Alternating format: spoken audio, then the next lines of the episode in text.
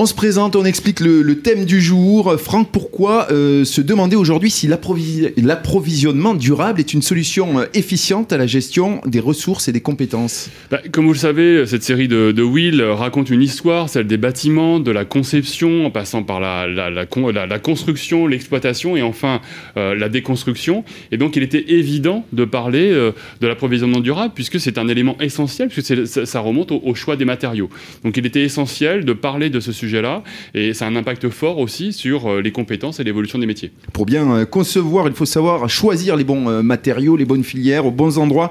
Quels sont les multiples choix de filières qui s'offrent au secteur du BTP Alors, je dirais qu'ils sont au choix de quatre, enfin au nombre de quatre. Donc le premier, ce sont les, matières minérales, comme le, béton, la terre, la pierre, le biosourcé, donc on va en parler tout à l'heure avec Lionel Correa. donc la paille, le champ notamment, et puis le, tout ce qui est géosourcé, la terre crue, et puis enfin le réemploi de matériaux, réutilisation et réemploi de matériaux déjà utilisés par ailleurs. Ah.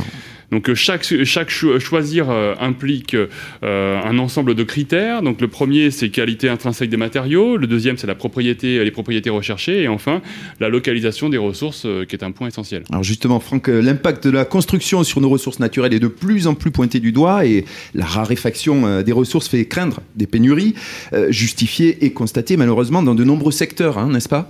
Oui, alors prenons l'exemple des granulats et, du sable. Eh bien, c'est la deuxième ressource la plus consommée au monde après l'eau. Euh, prenons un, ordre de grandeur, et eh bien, c'est 40 milliards de tonnes par an qui sont consommées, qui sont extraites, avec une demande qui est multipliée par 3, euh, qui sera multipliée par 3 en 20 ans. Donc euh, la conséquence, eh bien, c'est qu'aujourd'hui, près de 75 à 90% des plages du monde reculent, un, chiffre qui est édifiant. En Floride, 9 plages sur 10 sont en voie de disparition, et en Indonésie, 25 îles ont déjà disparu de la carte. Et en France, comment ça se passe? Alors en France, selon l'ADEME, euh, donc, eh bien, 90% des minéraux extraits chaque année sont des graviers et du sable, et donc pour, donner un, ordre d'idée, c'est ni plus ni moins que 4 dunes du Pilat qui sont chaque année euh, extraites euh, des, sols français. L'ADEME, l'Agence de l'environnement et de la maîtrise de l'énergie, l'Agence de la transition écologique, on commence à connaître. Hein. C'est tout à fait, c'est ça. Et donc si on continue euh, de satisfaire, si on continue à ce rythme actuel, eh bien, ce volume sera multiplié par 4 d'ici à 2050, rien que pour le secteur résidentiel. Donc c'est juste énorme.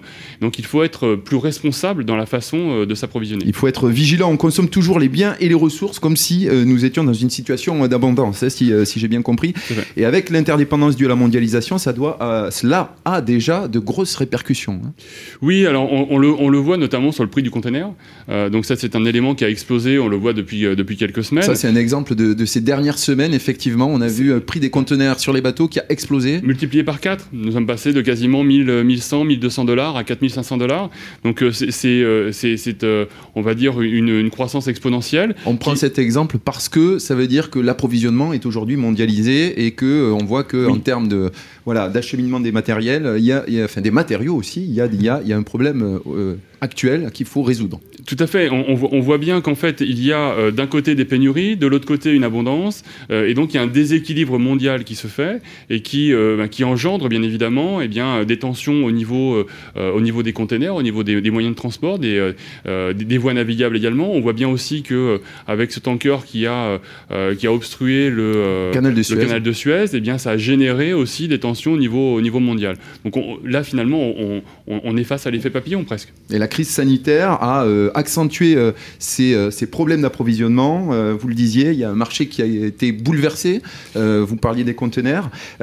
illustration, je crois que vous avez d'autres chiffres. Oui, alors juste pour, reprendre un chiffre de la, de, la FFB, donc depuis janvier 2021, ce, sur le cours des produits ferreux, l'acier a augmenté de 64% et plus de 27% pour le cuivre. Et on a les mêmes préoccupations pour le zinc et le bois Exactement. Le, le, bois euh, est en train de, de, prendre le même chemin. Donc on, voit aujourd'hui que les pays, euh, les, pays américains, enfin le, continent américain vient s'approvisionner en Europe. Au lieu de s'approvisionner au Canada, au comme Canada, habituellement. Tout à fait. Et donc aujourd'hui, eh on, on, on, se rend compte euh, qu'il y a une raréfaction de, du bois sur, en, Europe et au niveau mondial, et donc une augmentation exponentielle des prix. Et cela aura un, un impact sur la filière BTP, c'est déjà le cas aujourd'hui.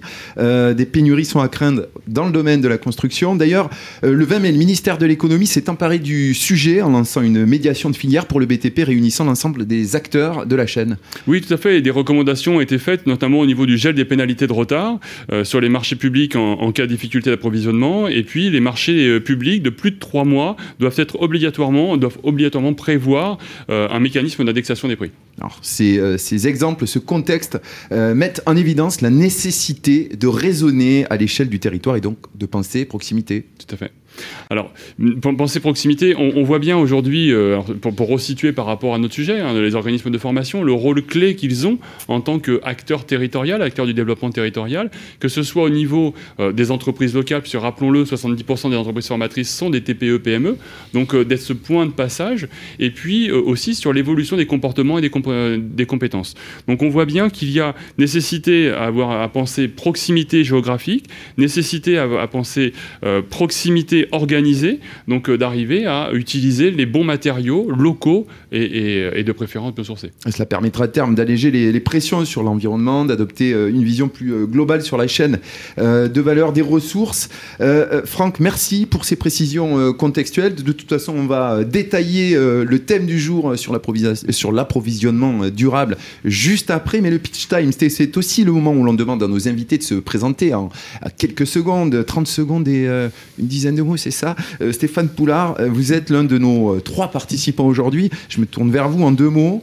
c'est à vous, présentez-vous, dites-nous ce que vous faites. Bonjour, donc Stéphane Poulard, je suis dirigeant de l'entreprise du même nom, Poulard, et on a développé un, process Granudem de, recyclage des, matériaux de démolition et de terrassement on refait du sable et des gravillons euh, à base d'anciens pour refaire du, nouveau.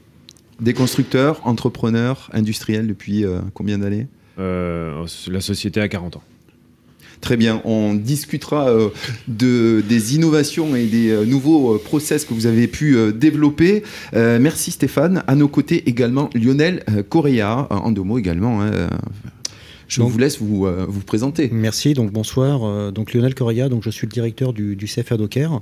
Donc nous sommes gérés par un organisme gestionnaire qui s'appelle BTP CFL de France, qui regroupe 7 CFA sur le territoire francilien et qui représente 2700 jeunes en formation, donc 30% des formations en apprentissage, en, en alternance plutôt dans les métiers du BTP. Et votre CFA est... Alors notre CFA, donc le CFA Docker est situé en Nord-Seine-et-Marne. Et la particularité de notre CFA, euh, c'est que nous avons initié un projet de construction depuis trois ans maintenant d'un démonstrateur biosourcé.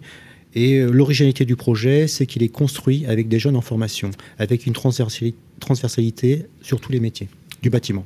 Vous êtes vraiment sur les euh, nouvelles pratiques dont, on va parler aujourd'hui, tout à fait, qui, vont nourrir le débat sur l'approvisionnement durable. Voilà, oui, effectivement. Donc, d'abord, je tiens à préciser, c'est avant tout un projet territorial puisque en Nord seine nous, nous, avons l'usine de transformation qui s'appelle Planète Chambre, euh, qui nous fournit en, chaîne vote.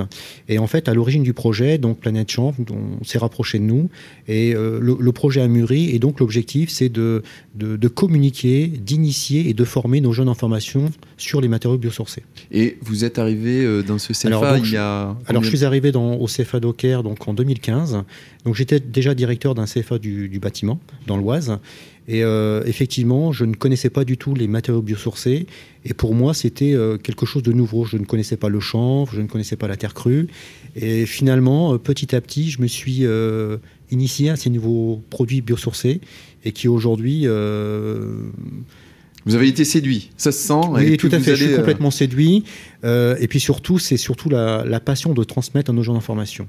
On en parlera encore euh, tout à l'heure. On détaillera effectivement vos, initiatives. Stéphane Leguiriac, on commence à bien vous connaître, mais vous nous accompagnez depuis notre deuxième WinLab Innovation Live. Vous êtes le directeur général d'Agir, mais tout de même, pour ceux qui nous auraient fait des, des infidélités, je vous laisse vous présenter en deux mots également. Merci Stéphane. J'espère que ceux qui ont fait des infidélités ne sont pas si nombreux que ça. Donc Stéphane Le vous l'avez dit à l'instant, directeur général d'Agir. Agir, c'est le hub d'accélération du développement de l'économie circulaire dans la construction. On est un do tank euh, par complémentarité au think tank. Il y a un temps pour réfléchir, il y a un temps pour agir. Et c'est ce que vous faites euh, avec Agir. Et puis, euh, vous pourrez euh, tout à l'heure nous apporter des éléments de réflexion également, comme vous en avez l'habitude. Merci Stéphane. On lance tout de suite notre deuxième partie. Il y a débat.